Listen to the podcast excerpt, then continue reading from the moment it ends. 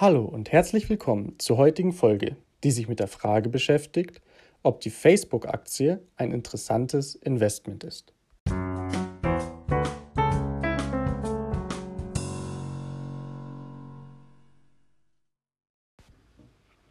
Alle Texte sowie die Hinweise und Informationen stellen keine Anlageberatung oder Empfehlung zum Kauf oder Verkauf von Wertpapieren dar. Sie dienen lediglich der persönlichen Information und geben ausschließlich die Meinung des Autors wieder. Bevor wir mit der Folge beginnen, möchte ich euch auf meinen Instagram-Kanal, das Aktienalpaka, aufmerksam machen. Wer Interesse an aktuellen Börsennews und Aktientipps hat, kann mir gerne folgen.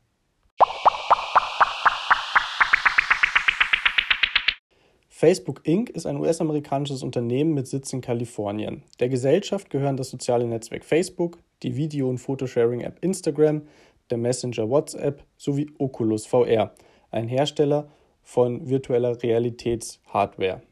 Mark Zuckerberg gründete gemeinsam mit Eduardo Savarin, Dustin Moskowitz und Christopher Hughes das Unternehmen im Juli 2004 zur Weiterentwicklung des gleichnamigen sozialen Netzwerkes Facebook.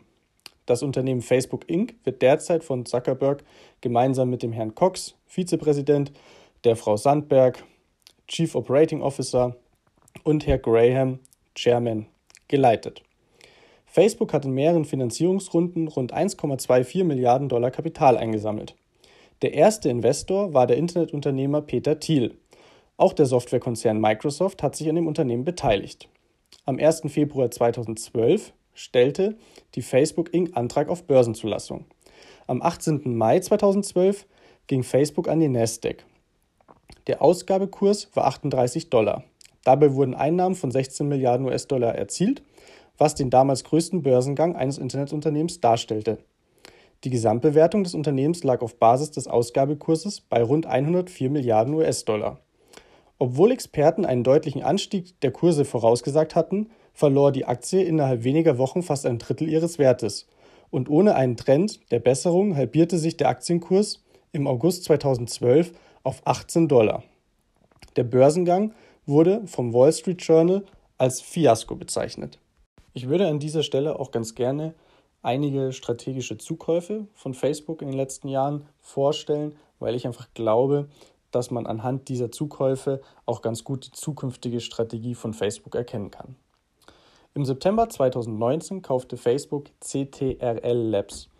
Es handelt sich hierbei um ein Unternehmen aus den Vereinigten Staaten, welches an der Forschung von einem Brain-Computer-Interface arbeitet.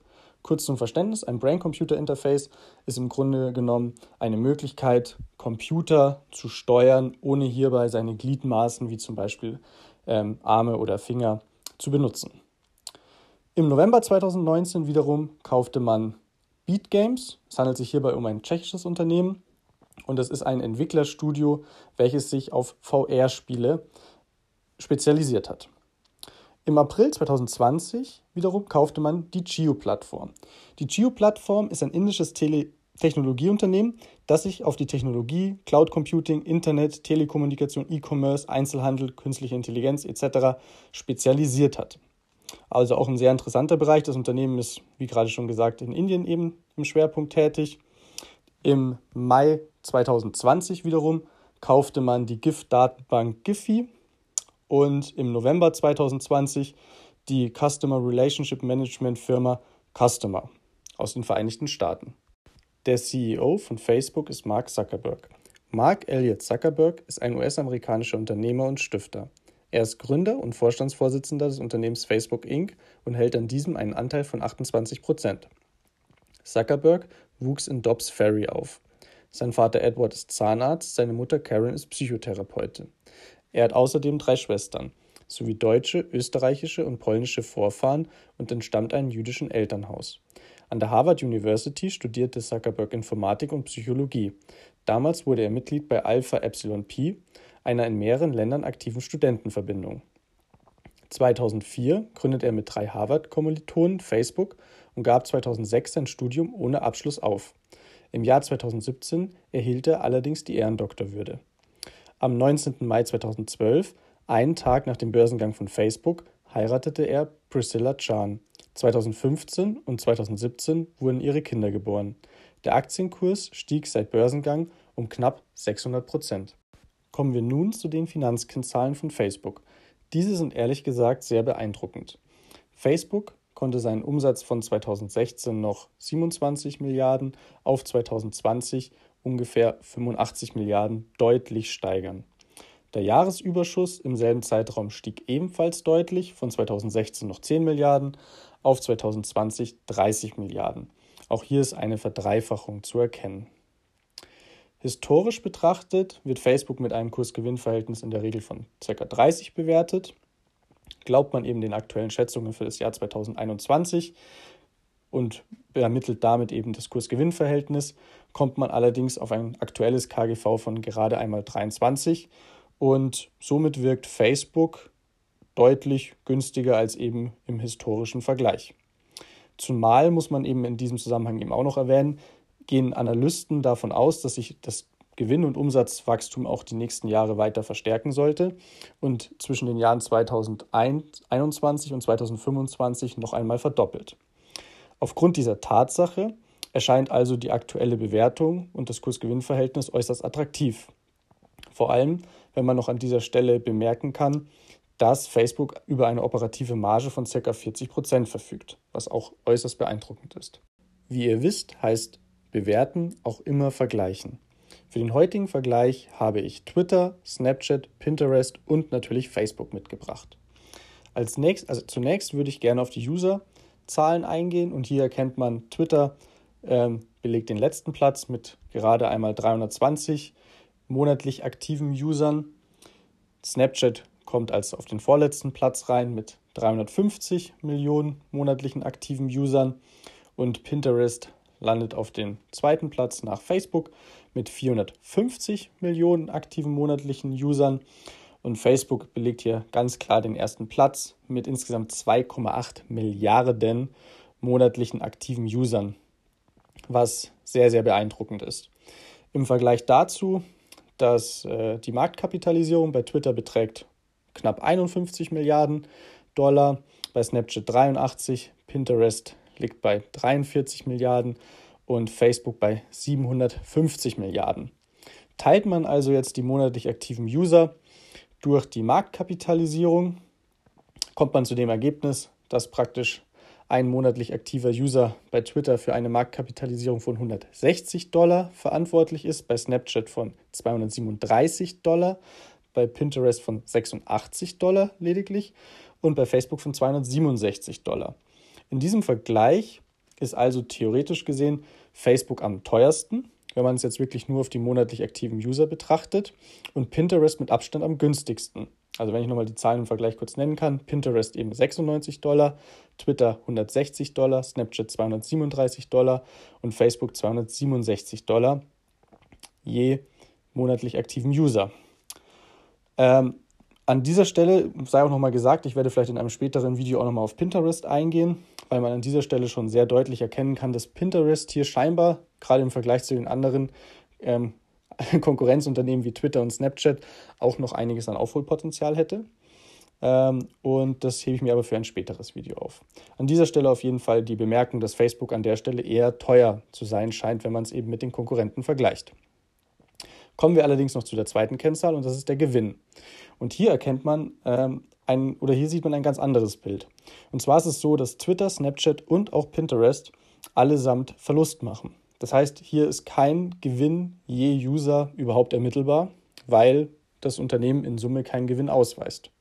Bei Facebook wiederum, das hatte ich ja auch schon gerade ähm, in dem vorherigen Abschnitt erläutert, ist das nicht der Fall. Facebook hat einen Gewinn von knapp 30 Milliarden geteilt durch eben die monatlich aktiven User von knapp 2,8 Milliarden, entspricht das ungefähr eben ein Gewinn von 10 Dollar je User. Das heißt, Facebook gelingt es mit Abstand am besten, die User, die es besitzt, zu monetarisieren. Twitter und Snapchat und auch Pinterest scheint es nicht zu gelingen, wobei aber von den genannten Konkurrenten Twitter, Snapchat und Pinterest Pinterest noch mit Abstand am günstigsten aussieht, wenn man die Marktkapitalisierung im Verhältnis zu den monatlich aktiven Usern betrachtet. Betrachtet man allerdings das Gesamtbild, also sprich die monatlich aktiven User, die Marktkapitalisierung und die Gewinne, je monatlich aktiven User sticht eindeutig Facebook heraus und man kann klar erkennen, warum Facebook auch eine Marktkapitalisierung von 267 Dollar je monatlich aktiven User rechtfertigen kann, weil sie eben es auch als einzige schaffen, überhaupt einen Gewinn damit zu erwirtschaften. Kommen wir nun zu einigen negativen Aspekten der Facebook-Aktie. Viele Nachrichtenagenturen und Medienorganisationen kritisieren die zunehmende Monopolstellung Facebooks als Nachrichtenkanal. Dadurch entsteht das Risiko einer Aufspaltung des Konzerns.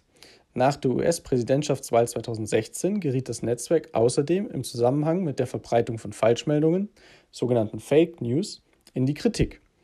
Facebook steht von Beginn an in zahlreichen Ländern wegen seiner Datenschutzpraktiken in der Kritik. Speziell Verstöße gegen das Datenschutzrecht wurden mehrfach angemahnt. Im Jahr 2011 wurde Facebook gemeinsam mit Apple der Negativpreis Big Brother Award als Datenkrake zuerkannt. Facebooks Geschäftsmodell basiert auf Datensätzen, die gesammelt werden. Apple hat sich jedoch für Datenschutz entschieden. Facebook kann daher in Zukunft weniger personalisierte Werbung schalten. Für mich ist bei diesem Punkt ein wenig die Relevanz offen, da Facebook meines Erachtens eigentlich über seine Plattformen wie Facebook, Instagram und so weiter über genug User-Daten verfügen sollte, um zukünftig weiterhin personalisierte Werbung schalten zu können. Das Problem der Filterblasen, in diesem Kontext auch Facebook-Blasen bezeichnet, wurde 2011 von Ellie Pariser in seinem Buch thematisiert. Der Autor stellte fest, dass ihm immer weniger Beiträge von politisch andersdenkenden Freunden angezeigt werden, wofür er den Algorithmus verantwortlich macht, der die Inhalte verwaltet, die den Nutzern präsentiert werden. Kommen wir nun zu den positiven Seiten von Facebook. Facebook ist meines Erachtens das größte und auch beste soziale Netzwerk der Welt. Alleine dadurch entstehen schon gewisse Burggrabeneffekte. Facebook ist über seine Plattform mit fast der halben Menschheit verbunden. 2,8 Milliarden monatlich aktive User sind hier eine absolute Macht. Außerdem hat Facebook meines Erachtens extremes Potenzial, welches schon relativ greifbar scheint, aber noch nicht bilanziell erkennbar ist. Zum Beispiel die virtuelle Realität, die eben mit Oculus im Fokus steht und mit, der, mit den Spieleplattformen, die man hier gekauft hatte. Hier kann man bisher noch keine Gewinne in den Bilanzen erkennen, aber es ist schon sehr klar, dass Facebook hier sich eindeutig in dem Bereich virtuelle Realität und auch Spiele ähm, zukünftig positionieren möchte. Genauso auch die Investition in den Schwellenländern mit der Chiu-Plattform. Hier erkennt man eindeutig, dass Facebook auch gerade in Ländern wie Indien, die noch einiges an Potenzial haben, immer stärker vertreten sein möchte.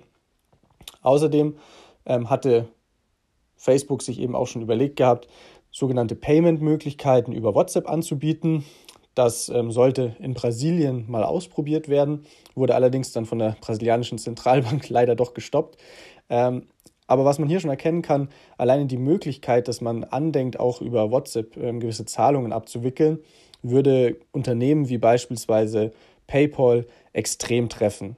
Und man erkennt hier auch so ein Stück weit die, die potenzielle Macht von Facebook an, de, ähm, an diesem Beispiel. Außerdem hat ähm, Facebook auch geplant gehabt, eine Kryptowährung namens Libra einzuführen. Das ganze Projekt ist allerdings wieder ein bisschen eingestampft worden. Jetzt gibt es die Kryptowährung Diem, die man jetzt verwenden möchte. Das scheint jetzt schon relativ konkret zu sein.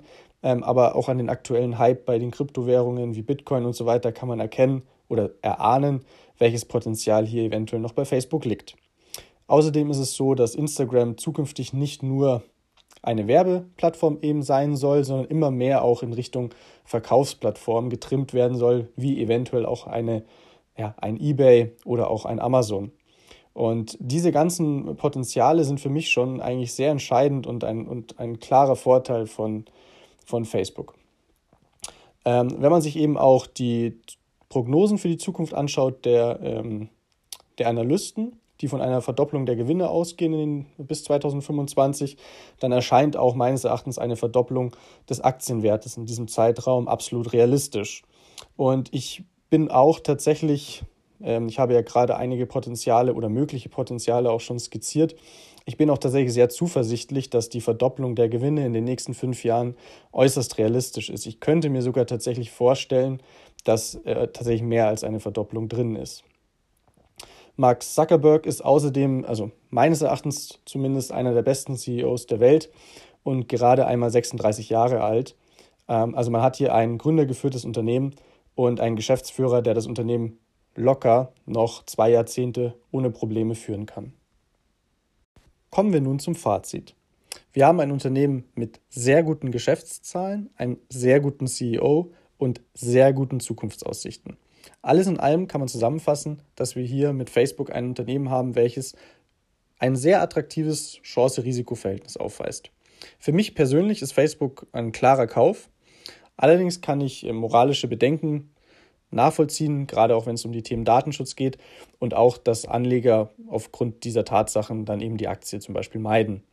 Für Anleger, die allerdings daran glauben, dass sich auch zukünftig die Plattform rund um Facebook weiterentwickeln, könnten Kurse unter 230 Euro anhand der aktuellen und erwarteten Zahlen durchaus attraktiv wirken.